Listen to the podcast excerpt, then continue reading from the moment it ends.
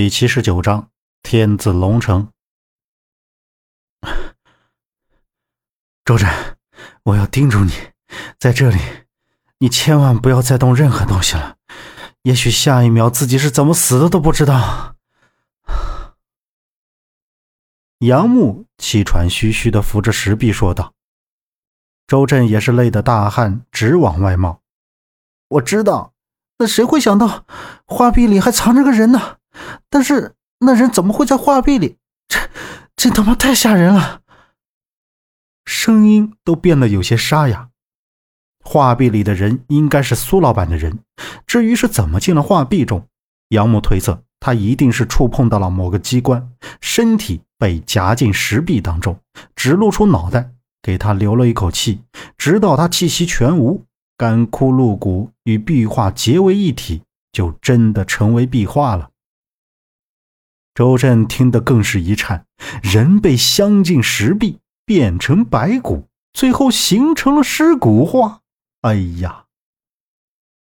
画壁中的手、脚、眼睛，没有一处是全身完整的，而且在画壁最前面，画着是特殊的祭拜场景。杨木一边往前走，一边说着。周震左右看着此刻两边的石壁。这边的石壁上什么也没有，只有一条线条。他也放松了一点警惕，问道：“祭拜，一进来左边画着那火焰的那个，你怎么看出来是祭拜，而不是别的呢？”通常，单纯的火焰旁边是没有任何修饰东西的。但是这个火焰四周都画着一个圆点，那圆点应该代表着人类，他们似乎在举行着一种祭拜天神的活动。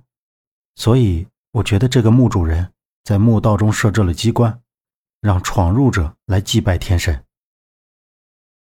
杨木说着，走到墓道的尽头，停了下来。墓道尽头是一扇石拱墙，石门向上开停在半空中。周震看了四周，没有其他出口，两人钻了进去。此处应该就是墓室的入口。当杨木、周震二人走到五层阶梯时，杨木停了下来，手电筒扫到这一墓室中间站着两个人，一前一后，一动不动，向前跑的姿势。